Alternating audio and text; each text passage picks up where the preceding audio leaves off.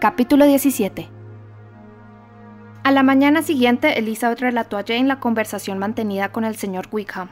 Su hermana mayor la escuchó con asombro y preocupación.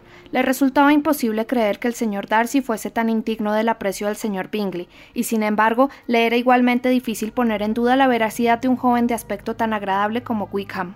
La posibilidad de que se le hubiera tratado con tanta crueldad bastó para despertar el interés de una persona de tan tiernos sentimientos como los suyos, y nada podía hacerse, en consecuencia, que no fuese pensar bien de ambos, defender su conducta y explicar como accidente o error lo que no se pudiera explicar de ningún otro modo. Ambos, dijo, han sido engañados en mi opinión de un modo u otro, sin que podamos saber cuál.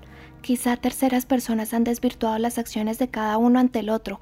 Es imposible, en resumen, para nosotras hacer conjeturas sobre las causas o circunstancias que sin culpa real por ninguna de las dos partes pueden haberlos distanciado. Muy cierto, desde luego, pero a continuación, mi querida Jane, ¿qué vas a poder decir en defensa de esas terceras personas que probablemente han intervenido en este asunto? También tendrás que declararlas inocentes, porque de lo contrario nos veremos obligadas a pensar mal de alguien.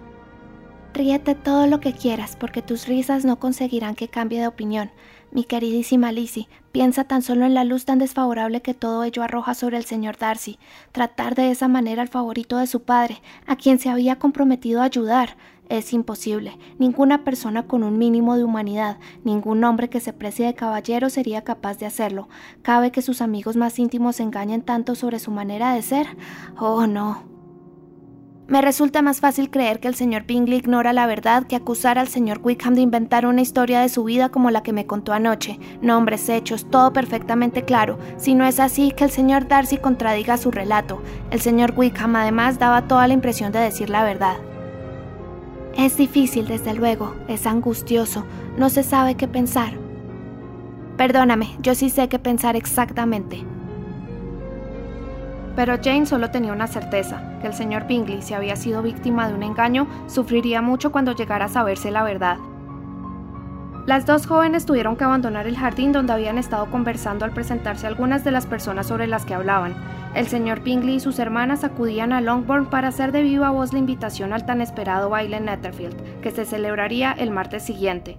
Las dos señoras se alegraron mucho de volver a ver a su querida amiga, afirmaron que había pasado un siglo después de su última reunión y le preguntaron repetidamente en qué se había ocupado desde entonces. Al resto de la familia le dedicaron muy poca atención, evitaron a la señora Bennet en lo posible, hablaron muy poco con Elizabeth y nada con los demás. No tardaron en marcharse, para lo que se levantaron de sus asientos con una energía que sorprendió a su hermano y salieron de la casa con una rapidez solo justificada por su deseo de escapar a las atenciones de la señora Bennet. La perspectiva del baile en resultaba muy agradable para todas las mujeres de la familia. La señora Bennet decidió que se daba en honor de su hija mayor, y le halagó especialmente que el señor Bingley hubiera acudido en persona a invitarles, en lugar de enviar una tarjeta protocolaria. Jane preveía unas horas muy felices en compañía de sus dos amigas y recibiendo las atenciones de su hermano, y Elizabeth pensó con placer en bailar mucho con el señor Wickham y en confirmar la verdad de su relato observando el aspecto y el comportamiento del señor Darcy. La felicidad imaginada por Catherine y Lydia dependía menos de un único acontecimiento o de una persona concreta, porque si bien cada una de las dos, como Elizabeth, se proponía bailar la mitad de las piezas con el señor Wickham, no era la única pareja de baile que podía darle satisfacción, y en cualquier caso, un baile siempre era un baile, e incluso Mary llegó a asegurar a su familia que no le desagradaba la idea. Con tal de que pueda disponer de la mañana, dijo, me doy por satisfecha. No considero un sacrificio aceptar de cuando en cuando otros compromisos para el resto del día. La sociedad tiene sus derechos sobre todos nosotros, y yo declaro ser una de las personas que consideran convenientes para todos los intervalos destinados al recreo y a la diversión.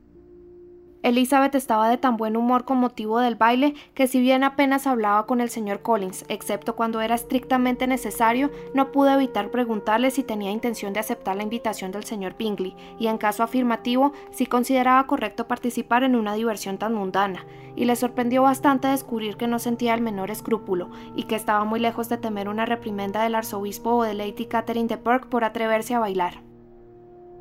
No creo en absoluto, se lo aseguro, dijo, que un baile de esta naturaleza, dado por un joven de excelente reputación para personas respetables, contribuye a fomentar tendencias pecaminosas. Y en cuanto a mí mismo, estoy tan lejos de oponerme al baile que espero verme honrado con la mano de todas mis bellas primas a lo largo de la velada, y aprovecho esta oportunidad para solicitar la suya, señorita Elizabeth, de manera especial, para las dos primeras danzas, preferencia que confío en que mi prima Jane atribuya al motivo correcto y no a una falta de respeto hacia ella.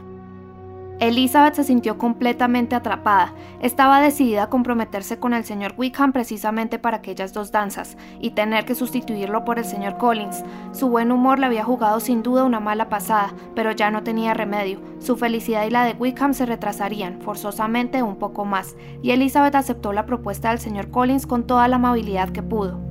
Tampoco encontró motivos para agradecerle la galantería, por cuanto apuntaba hacia algo más. Por vez primera se le ocurrió que había sido ella, la elegida entre sus hermanas para convertirse en la señora de la casa rectoral de Hansford y completar en Rosings una mesa de cuatrillo cuando Lady Catherine de Burke no dispusiera de visitantes más adecuados.